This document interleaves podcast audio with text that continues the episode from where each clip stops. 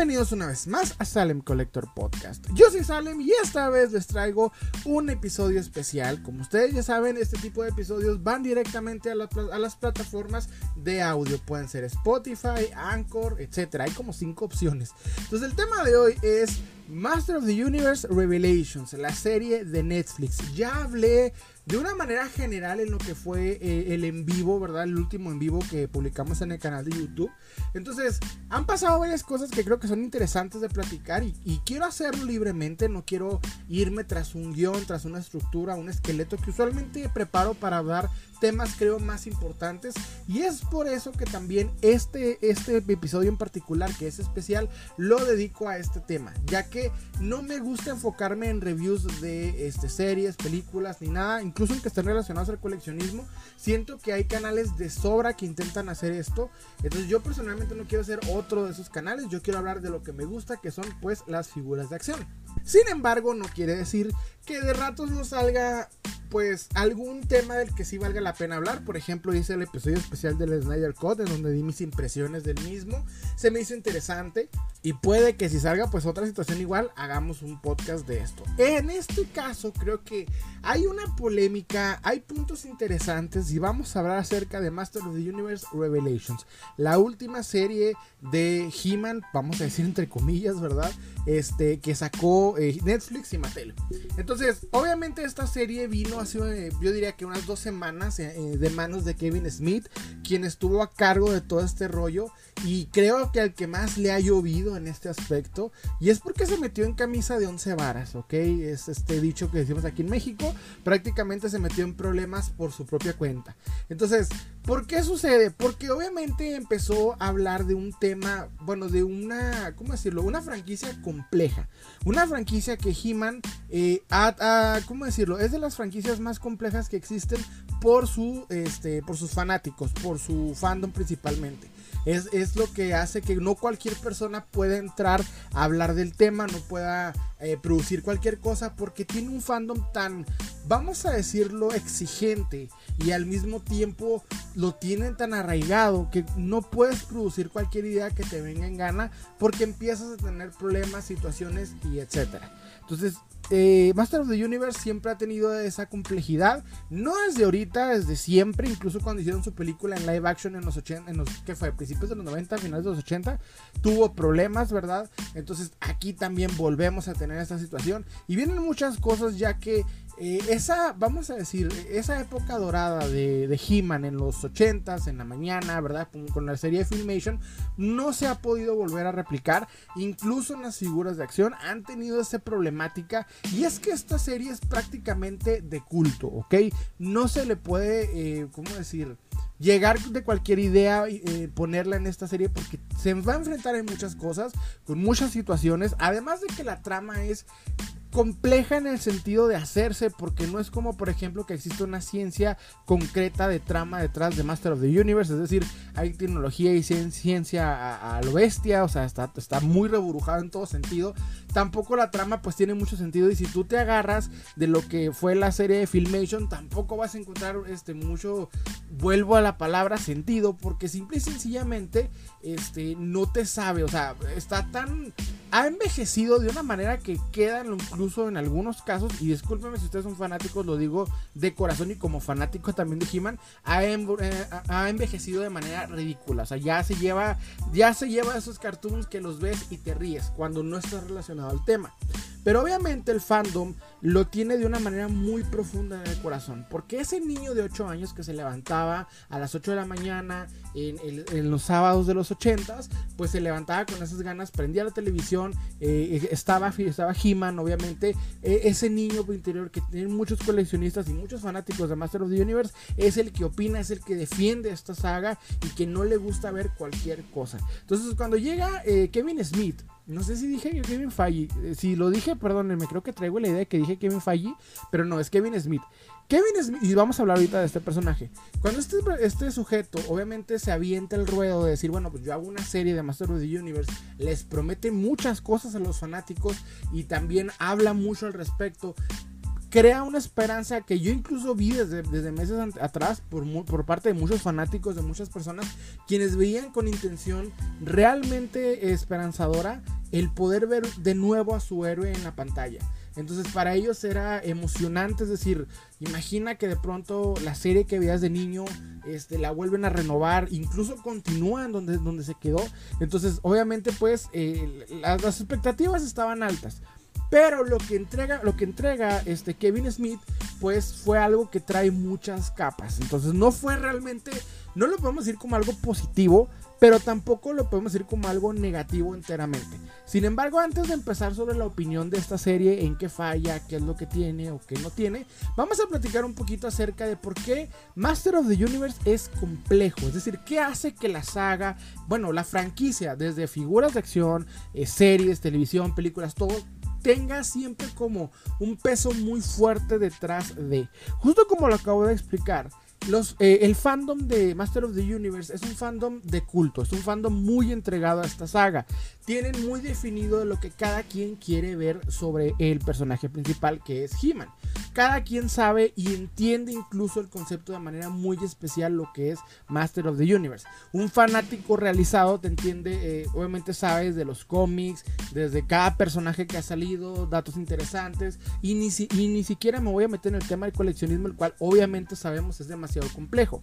O sea, si ustedes se ponen a hablar del tema en cualquier grupo, de alguna u otra manera se genera alguna polémica. Entonces, siempre ha tenido este peso la franquicia sobre cualquier forma. Ok, y aunque yo dije ahorita que, no me gustaría meterme en el tema del coleccionismo, vamos a hacerlo porque va de la mano.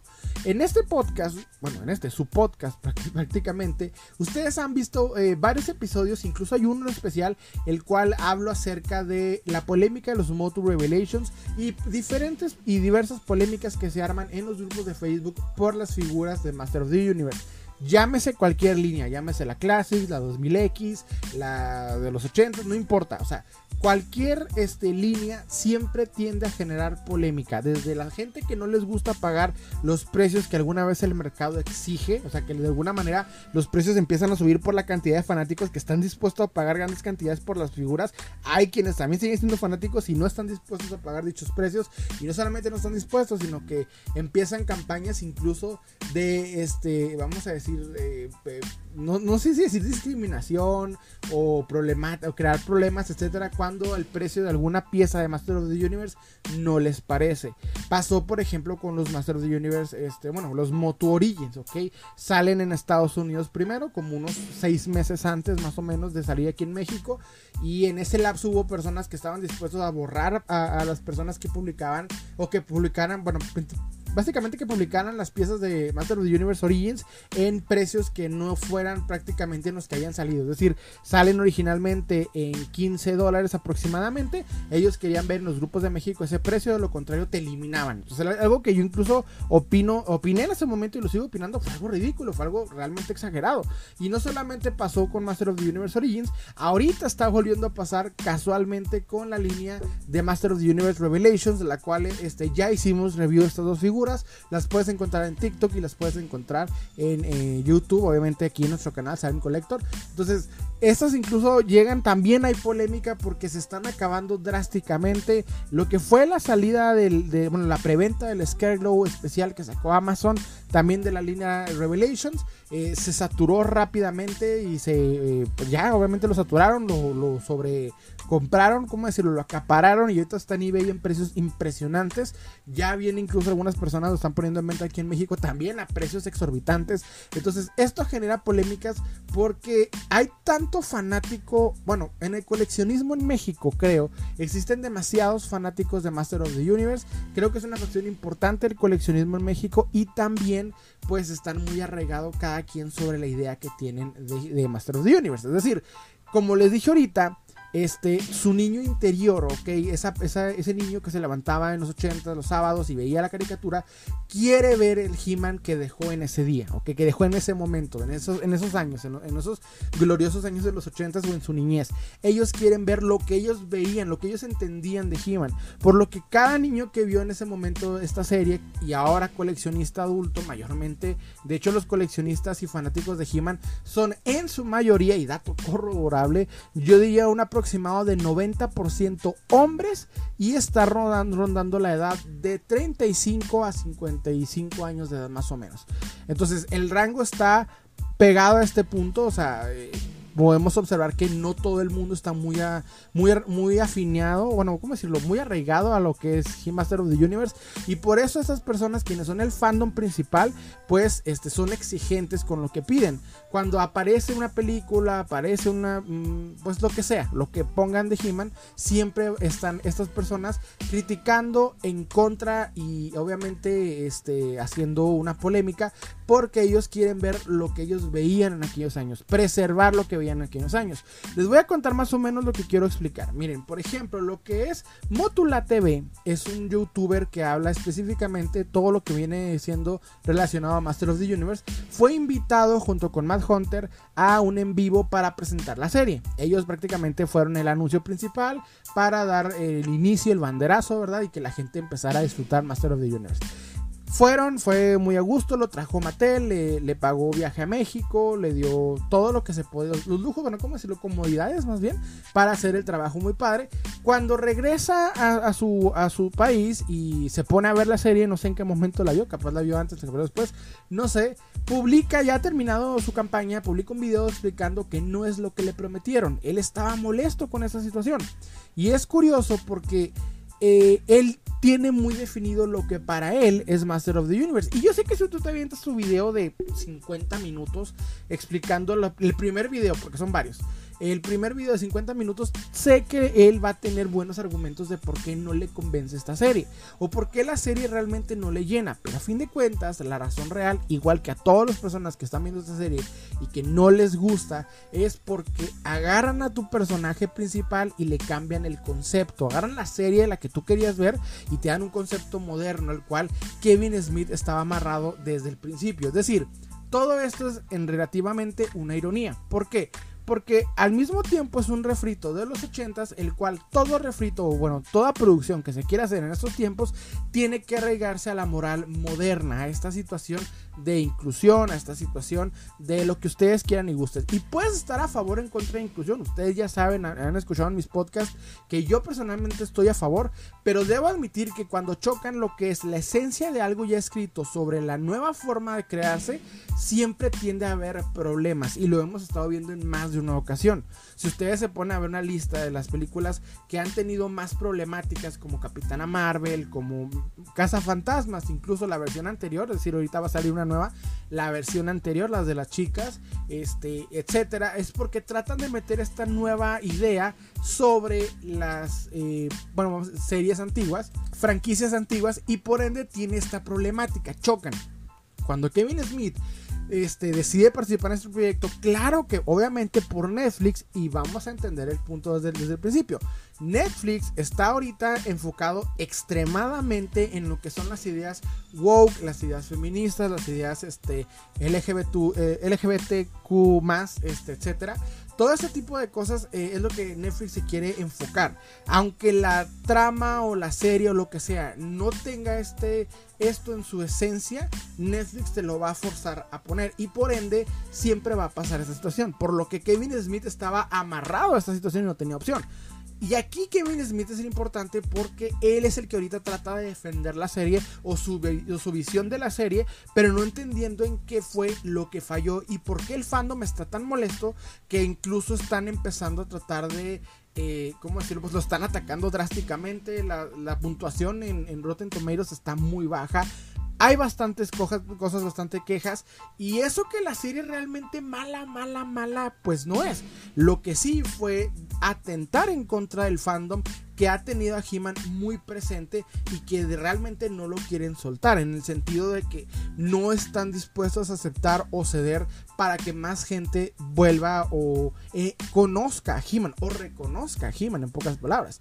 Porque fíjense que si les digo prácticamente de mi punto de vista, yo por ejemplo tengo 28 años y no me crié con He-Man. ¿Por qué? Porque en la época en la que yo era un niño eran los 90 y He-Man prácticamente estaba muriendo en esa época. Hubo series, hubo cosas, pero como tal ya estaba muriendo. Para el 95, 97 prácticamente fue un periodo realmente muerto para, para la, la, línea Master of the Universe en muchos sentidos. Por ende, mi generación, es decir, los millennials, no lo vieron, no, no, lo, no se relacionaron.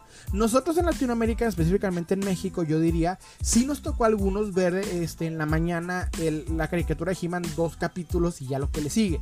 Pero, por ejemplo, si yo te digo de mis, las caricaturas de mi infancia, vienen siendo Avatar, que es bastante este, moderna, vienen siendo incluso Batman de los 90, Spider-Man de Todo este tipo de caricaturas. Y obviamente, pues es la generación que siguió después de las, de las películas, de las caricaturas ochenteras, como Thundercats o como este, G.I. Joe. Nos tocó más bien ya la época de Fox Kids, ya la época de diferentes, cosas. Por ende, no, no tuvimos este impacto, ¿verdad? Como con He-Man, como las personas, los que fueron niños en los ochentas. Entonces, sin embargo, al volverme coleccionista y empezar a, a ponerle atención a, lo que es el vintage, obviamente me hice fanático de He-Man, pero no porque yo tenga una conexión de infancia, sino porque me gusta mucho el concepto, tanto la manera en la que fue creado, que fueron cinco personas aventando ideas para poder ganarle Star Wars, desde el hecho de, cómo se, es complejo este coleccionismo. Cada figura tiene un valor realmente interesante, varían eh, respect respectivamente a los accesorios, al estado, el poder encontrar una figura de He-Man en un precio este, barato es prácticamente imposible, lo que hace muy interesante el coleccionismo, etcétera, etcétera, etcétera. Entonces, hay cosas que me gustan, pero no en el sentido eh, nostalgia, en pocas palabras. No tengo nostalgia arraigada como la mayoría de los fanáticos o como la mayoría del fandom de He-Man. Puede que tú tengas una edad eh, menor o, ligeramente mayor a mí, sin embargo, pues, este, capaz si tuviste la, la opción de, de, criarte con He-Man, de, disfrutarlo de niño y de ser algo fuerte, pero usualmente mi generación estuvo más arraigado a Dragon Ball Z. Y esto es real, o sea, personas ahorita de mi edad, aunque no estén unidas a, lo, la cultura friki, ni siquiera lo, al coleccionismo ni nada, Dragon Ball para ellos es, es sagrado. Entonces entiendo el, el por qué tomar a He-Man y cambiar el concepto, pues creó esta polémica bastante grande. Pero al mismo tiempo, si no logran comprender que He-Man va a cambiar, o sea, necesita cambiar para entrar a estas nuevas épocas y para no morir. Es decir, ¿por qué? Porque eventualmente el fandom, que ya es bastante, que, que ya es adulto, ya estoy hablando de adulto de edad, poquito pasado arriba de, de, la edad media, o sea, estoy hablando de 35 a 55 años aproximadamente, eventualmente pues van a envejecer y cuando esto suceda, todo lo que es el fandom y todo este tipo de cosas, pues es, llega, es incluso probable que el legado de He-Man se vaya, ¿ok? Pasó, por ejemplo, con algunos coleccionismos, tal es el coleccionismo de, este, de hojalatas de, de lo que son trenes de hojalata. Eh, se fue con las personas quienes lo coleccionaban, están eh, tornándose un poquito eh, bajando el precio, este tipo de cosas, y al mismo tiempo, si los fanáticos no permiten que las nuevas generaciones los conozcan, pues empieza a haber esta problemática. Entonces aquí es donde Kevin Smith trata de, de, de querer resolver este dilema que la verdad es muy complejo y no lo logra. Porque Kevin Smith se topa en, un, en, una época en la cual tienes que ser inclusivo, tienes que aceptar muchas cosas, empezar a hacer una buena, una buena serie bajo normas, pues es difícil. O sea, de una manera argumental, crear un concepto que tenga buenas, este, buenas intenciones y que tenga una buena trama es difícil, más arraigado a la cultura de la cancelación de estos tiempos. Si tú haces algo como en los 80s, en donde ponías al protagonista rubio, blanco y azul y, salvando a la, a la damisela, ahorita es bastante cuestionado y yo sé que muchos de ustedes no están de acuerdo, pero en su mayoría es lo que ahorita está vendiendo.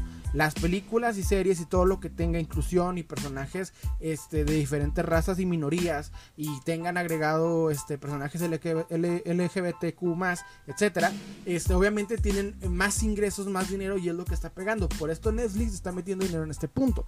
Entonces, al entender esto, He-Man, en, bueno, Master of the Universe entra en esta situación y empieza a tornarse difícil. Y Kevin Smith dice, va, me lo aviento. Y cuando hace la, la, ¿cómo decirlo? La serie, se topa con lo que no sé si no lo calculó porque no lo vio venir o si realmente pensó que podía con todo. Podía tanto con el nuevo, este, con las nuevas generaciones que están pidiéndote obligadamente este tipo de pensamiento este, inclusivo o este, eh, bueno, poder con las dos generaciones y con la generación que no quiere que las cosas cambien, la generación más conservadora y en lo que es el fandom de He-Man, que también es demasiado conservador en pensamiento y no quieren un cambio en lo absoluto. Si vas a hacer algo, vas a expandirlo ya creado, no este, eh, transgredirlo, no cambiarlo, no eh, alterar la esencia de lo que, nos está, lo que está pasando. Pero cuando Kevin Smith hace la serie, torna en el error principal, que es Tila. Tila tiene esta, e, e, esta problemática desde el principio. ¿Qué quiero decir con esto? Tila es todo el error que ahorita muchas personas, más que nada lo que son pues obviamente la facción, muchos hombres de las mismas edades similares a lo que le estoy diciendo, ¿verdad? Están en contra y es obviamente el empoderamiento en algunos casos mal este, estructurado, llegando a lo Mary Sue de la mujer. O sea, aquí entramos en terrenos peligrosos. Tila trata de convertir, eh, bueno, Tila en resumen es una Mary Sue, ¿ok? Pero la intención de los autores no fue hacerle una Mary Sue. Porque vemos, por ejemplo, en una escena en la que Tila entra a la montaña serpiente y recuerda cómo fue rescatada por He-Man y ayudada, y obviamente lo ayuda, ayudó para poder entrar. Y de la nada, justamente en esa misma escena, en ese mismo capítulo, Tila entra a la montaña serpiente como si no hubiera nada, ningún problema. Ese es el problema de la serie, el que no logra entender qué es lo que quiere hacer y por qué razón toman a Tila como la protagonista y si es una buena idea. Entramos en este problema. Entonces, aquí la situación con, eh, con lo que es Tila. Tila es un personaje que en, la en las caricaturas ochenteras tenía una función tanto en la... Vamos a hablar de su esencia en las figuras de acción. ¿Por qué existía Tila en las figuras de acción de los 80? No vamos a hablar todavía de la serie de Filmation. En la serie de los 80, en las eh, figuras de los 80, ¿verdad? de Mattel, cuando Mattel estaba iniciando la, primera wave de He-Man y sacan a Tila, la función de Tila es la misma función que tenía Leia en lo que es Star Wars, la misma función en la que tienen prácticamente cualquier muñeca que está en una línea de figuras de acción, bueno, cualquier figura de acción femenina, y es el crear drama. ¿ok? Eh, esto consistía en que los niños agarraran esta figura, fuera la damisela en peligro para que este, pudieran crear una historia. Recordemos que para jugar figuras, para, bueno, el concepto de, jugar de un niño con figuras de acción es ser un avatar, es decir, ellos crean el universo, crean la, situación, el conflicto, y lo que hacían las figuras femeninas eran poder darles una opción de crear una historia con drama, o sea, que el héroe tuviera alguna misión o alguna motivación para poder llevar a cabo este, la misión y poder disfrutar el juego, que es lo que ellos veían en la televisión. Entonces, Tila su función era esto. Y ahora la estamos viendo, obviamente, cuando Tila entra a, nuestros, a nuestras épocas 2021, ya no puede ser el punto de drama. Porque ahora la mujer tiene que tener un lugar junto con el hombre. Porque estamos en una época de inclusión. Esto yo no lo digo de manera negativa, al contrario, yo creo que es positivo. Sin embargo, cuando, la, cuando tratas de meter esta esencia ya establecida en los 80s a esta época moderna, chocan y sucede lo que no debía pasar. Tila se convierte en la nueva He-Man de manera prácticamente eh, mal eh, planeada. ¿Por qué? Porque el personaje es, es, ¿cómo decirlo? Es desesperante, no tiene planteamiento, no tiene realmente sustancia, incluso eh, la manera en la que pensaron que iba a ser interesante no lo es tiene el error que tiene He-Man de esos años. He-Man podría seguir cualquier problema porque era prácticamente un Guy tú, pero He-Man se vendió con esta idea desde el principio. Atila no la puedes transformar en una Mary Sue. Voy a dar un paréntesis para explicar el concepto Gary Stu y Mary Sue. Ambos vienen de este fandoms, ¿cómo decirlo? Estas historias de fanáticos que vienen de Estados Unidos, en los cuales pues prácticamente podían lograr lo que sea, hacían lo que sea, ningún problema los, atosigaba, no había una forma de evolución del personaje y obviamente podían hacer cualquier cosa. Estaban inspirados principalmente en la visión que tenía el autor de sí mismo. Es decir, un Gary Stu este, podía destruir a Darth Vader y matar a todos y ser el más fuerte de todos y no batallaba ni sudaba un segundo y al mismo tiempo Mary Sue, misma situación. Nace en un, este, en un eh, fanfic de Star Trek, podía contra todos, este, se sube a la Enterprise, eh, Spock se queda impresionado con ella, Kirk la ve como una lideresa, saca, sale de todos los problemas. Esta es la situación de Gary Stu y Mary Sue. Porque he visto que muchas personas hablan del tema y realmente como que no saben de dónde viene. Pero este error es el que marcan con Tila. Tila, este, cuando se enfrenta a alguna situación, lo que hace es que sale simple y sencillamente cuando se enfoca. O sea, por ejemplo, la pelea que tiene con Scareglow. Scareglow, que es un personaje muy interesante y la verdad aquí se ve hermosísimo, termina siendo vencido por el poder de auto eh, superación de Tila. Eso fue un mal sentido. Y sé que He-Man hubiera podido salir de esta situación de una manera similar. El problema es que cuando nosotros disfrutamos, bueno, cuando cualquier persona empieza y conoce a He-Man, empieza a consumir a He-Man, ver alguna serie de He-Man, película o lo que sea, va a entender de que eso, de eso va la serie, ¿no? De que He-Man sale el problema siendo un Garistú.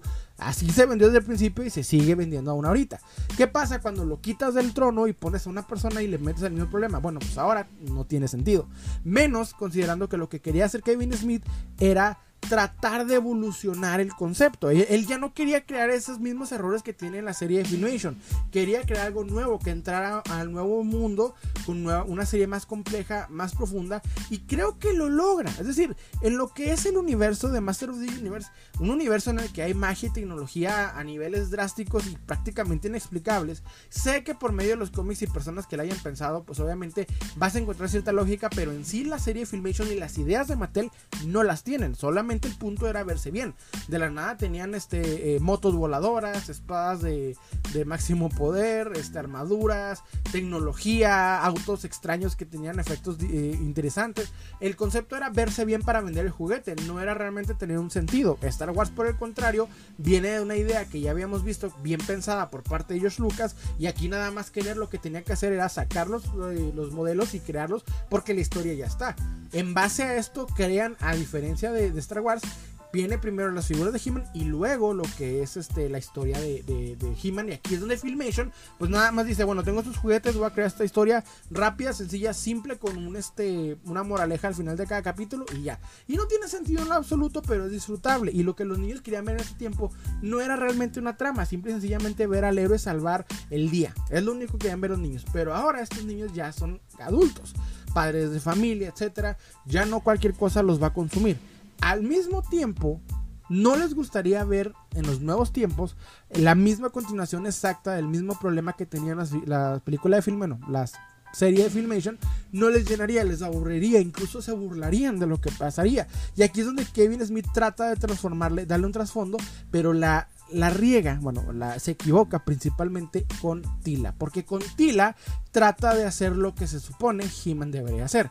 El quitar a He-Man y Skeletor de la ecuación, es decir, de la parte principal de Master of the Universe, ya que ellos son principio y causa del problema, ¿verdad? Porque hasta que ellos, hasta que aparece uno y el otro lo detiene, prácticamente este sistema Joker Batman eterno, prácticamente es la, forma en la que, pues, Eternia siempre está en problemas. ¿Qué pasa cuando quitas de la ecuación a estos dos? cómo siguen el, universo, ¿verdad? Un universo tan complejo como es Master of the Universe. Entonces, obviamente, aquí lo hace muy bien y vemos que todo el concepto, todos los personajes secundarios, incluyendo, incluyendo a Evelyn, quien es un punto interesante, ahorita vamos a hablar, a hablar de eso, incluyendo a Evelyn, prácticamente te demuestran que sí tenía la intención de evolucionar, de crear nuevos, nuevos conflictos, pero que el vehículo que nos lleva a entender el nuevo mundo o el mundo expandido actual de Master of the Universe, es decir, de He-Man, pues obviamente este, el vehículo que nos lleva es Tila y Tila riega totalmente esto, porque es un personaje desesperante, un personaje que no tiene capacidad de evolución ni tampoco de entendimiento, que su problemática fue, me mintieron cuando, oye, se murió, se murió Adam.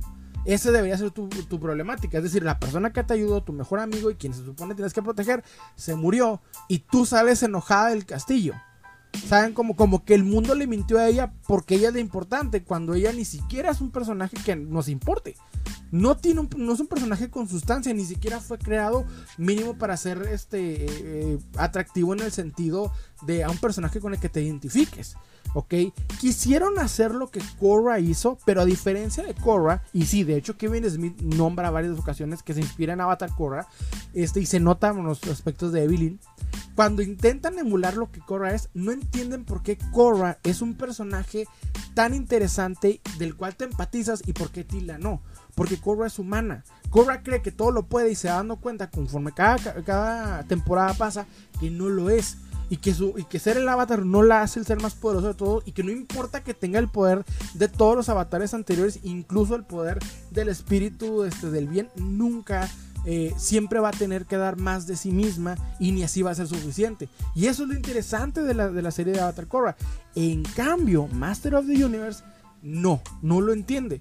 Tila no tiene nada importante ni especial, simplemente tiene un báculo súper tecnológico que puede hacer prácticamente cualquier cosa, así como la, la, tetera de Huey de la película de, de Huey's Halloween con este Adam Sanders de Netflix, así de malísimo, o sea, la que la tetera puede hacer lo que sea, bueno, aquí el báculo de, de Tila puede hacer igual lo que sea, o sea, hasta el concepto estaba mal planteado desde el principio.